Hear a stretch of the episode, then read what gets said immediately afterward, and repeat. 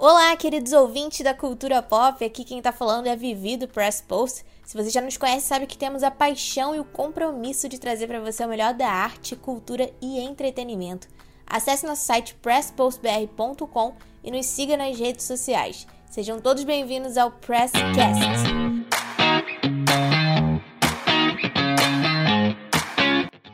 Hoje aqui para falar de alguém que marcou os filmes dos anos 2000, um rostinho que talvez alguns tenham saudade de ver nas telas. Eu tenho. Eu vou falar hoje da Amanda Bynes. Sim, Amanda Bynes foi a garota It nos anos 2000. Embora seu sucesso na tela tenha sido incomparável, a vida de Amanda tomou outro rumo quando ela se viu em um cenário de muitos problemas legais em 2012. As coisas continuaram a piorar desde então, mas parece que finalmente ela está em um lugar melhor depois de ter se formado na faculdade no ano passado. Amanda Bynes demonstrou sinais de que seguiria a carreira artística bem cedo. Ela começou sua carreira participando de peças de teatro e, com apenas 9 anos, chamou atenção quando encenou a peça To Kill a Mockingbird, o que lhe rendeu um convite para participar da série de televisão All That. Para vocês entenderem, essa série era tipo um programa de humor da Nick dos anos 90, formado por um elenco de adolescente, tipo um Saturday Night Live Team. Artistas como Kenan Thompson, Nick Cannon e Jamie Lynn Spears também trabalharam nesse programa e alavancaram suas carreiras depois. Em 1999, a pequena Hollywood star ganhou seu programa na Nickelodeon, o The Amanda Show. Esse programa ficou no ar até 2002. Só que ela ficou pouquíssimo tempo desempregada, porque no mesmo ano ela ganhou um papel na série de TV What I Like About You, onde ela interpretava a personagem adolescente Holly, a irmã caçula de Val, que era vivida por Jeannie Garth. Amanda Bynes sempre deixou claro que queria ser uma estrela de comédias românticas de Hollywood. E ela conseguiu realizar esse sonho, porque o seu big break de comédia foi em 2002, quando ela atuou no filme O Grande Mentiroso ao lado de Frank Muniz. Vocês lembram do agente Tim? Então, ele mesmo. E eu adoro esse filme.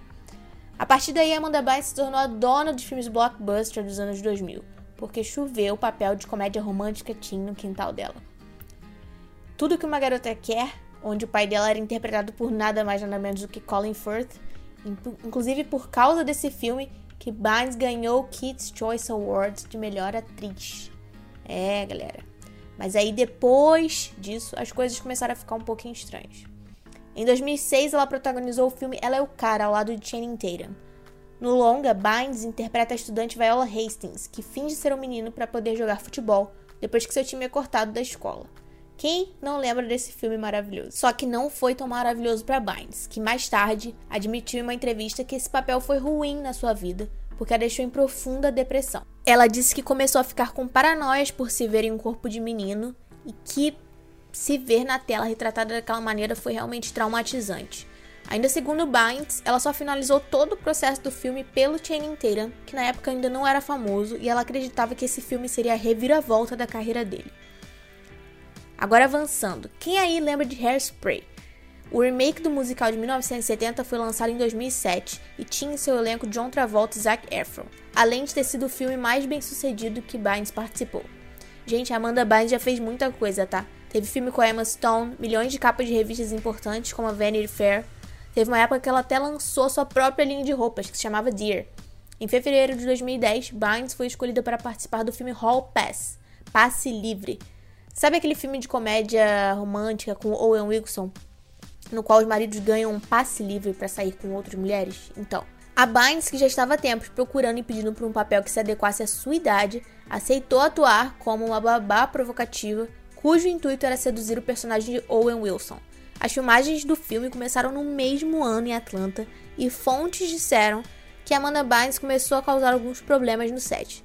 De acordo com essas fontes, ela chegava nas filmagens sem saber as falas direito, apresentava um comportamento estranho, não se entrosou com a equipe. Bom, na época ela dizia que estava passando por um término difícil e ela realmente tinha acabado de terminar com o rapper Kid Cudi. Então os produtores decidiram substituir Bynes pela atriz Alexandra Daddario. Ela acabou admitindo que nessa época das gravações de passe livre, ela estava sob o efeito de Adderall, que é um remédio muito pesado que você consegue, pelo menos nos Estados Unidos, apenas com prescrição médica. Eis que em 2010, nossa eterna teen star dos anos 2000 faz um tweet dizendo que iria se aposentar da sua carreira de atriz. Sim, se aposentar. E ela só tinha 24 anos. Através do Twitter, ela deixou a seguinte mensagem para os seus seguidores: Ser uma atriz não é tão divertido quanto possa parecer. Acontece que quando ela anunciou sua aposentadoria, faltava pouco para o lançamento do filme Easy A, aquele filme A Mentira, na qual Bynes contracenou ao lado de Emma Stone e que foi oficialmente o último trabalho de Amanda nos cinemas. Gente, e podem acreditar, ela realmente fez isso. A menina sumiu dos filmes total, completely off media. Porém, não tão off assim, né? Porque mesmo não estando nas telas, a vida pessoal de Amanda Bynes continuava sendo uma peça fundamental para alimentar os tabloides do mundo. Em 2012, a former actress foi pega dirigindo alcoolizada, aquele famoso DUI das celebrities, né? Isso levou para o tribunal dos Estados Unidos, saiu em tudo quanto é lugar, principalmente porque a ex-atriz apareceu na corte usando uma peruca, uma aparência que chamava atenção e que foi usada para criar uma imagem negativa dela na mídia. Nesse mesmo ano, ela se envolveu em pelo menos sete acidentes de carro. Posteriormente, ela teve a sua carteira de motorista suspensa. Após uma série de atitudes que começaram a levantar a questão de saúde mental de Amanda, ela fez muitos tweets falando sobre o suposto abuso que sofreu do pai. Mais tarde, ela apagou essa publicação e afirmou ter postado isso por ter um chip implantado em sua cabeça. Eu não sei se vocês sabem, mas existe uma teoria do chip das Teen Stars dos anos 2000. Nessa teoria, diversas estrelas mirins tiveram um chip implantado em sua cabeça para que pudessem trabalhar mais do que um ser humano normal conseguiria. E esse chip falha depois de um tempo. Eu super acredito. Bom, além de fazer vários tweets dizendo que o pai dela era um predador sexual e que ele deveria estar preso, que os pais pegavam o dinheiro dela, Amanda Bynes chegou a atacar diversos artistas pelo Twitter sem motivo algum. Rihanna, Drake, Jenny McCartney, Courtney Love foram algumas das vítimas das indagações públicas de Amanda. Em 2013, ela chegou a ser presa. Ela foi fichada por conduta imprudente, posse de drogas e adulteração de evidências.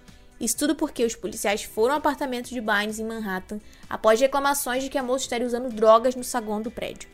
Quando eles chegaram lá, ela supostamente jogou o objeto pela sua janela do 36º andar, na frente dos oficiais. Supostamente, tá?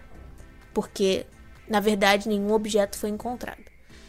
Mais tarde, quando ela foi solta, ela chegou a twittar para o então presidente dos Estados Unidos, Barack Obama, dizendo que ele deveria demitir o policial que a deteve, porque ela não usava drogas. Ainda usando o Twitter, ela admitiu que foi diagnosticada como bipolar e maníaco depressiva. Em 2013, ela foi involuntariamente levada para o rehab, depois de acender uma fogueira no quintal da casa de uma mulher desconhecida em Thousand Oaks. Depois disso, ela foi posta sob tutela dos pais, mesmo sendo maior de idade. Tipo o que rola com a Britney e o pai dela. A partir desse ano, as aparições da atriz na mídia foram bem raras. Em 2015, ela acabou desativando a conta do Twitter dela, e em 2017 ela reapareceu numa entrevista para o Holly Scoop, que foi uma entrevista super desconfortável que ela fez. A apresentadora fez umas perguntas meio aleatórias sobre os momentos controversos da Amanda. E se vocês procurarem essa entrevista no YouTube, vocês vão poder ver quão desconfortável a Amanda Bynes ficou. Acho que a única coisa legal que surgiu dessa entrevista foi Amanda Bynes deixando clara a vontade dela de voltar a atuar, o que me deixa muito feliz e os fãs também. Em 2018, ela voltou a aparecer na mídia quando foi capa da Paper Magazine. Nessa entrevista, ela pediu desculpas sobre aqueles tweets polêmicos que ela fez. Abre aspas. Eu estou muito envergonhada pelas coisas que disse. Gostaria de voltar no tempo. Se eu pudesse, eu voltaria. Sinto muito pelas pessoas que magoei. Tudo que trabalhei a minha vida toda para conquistar, eu acabei arruinando pelo Twitter.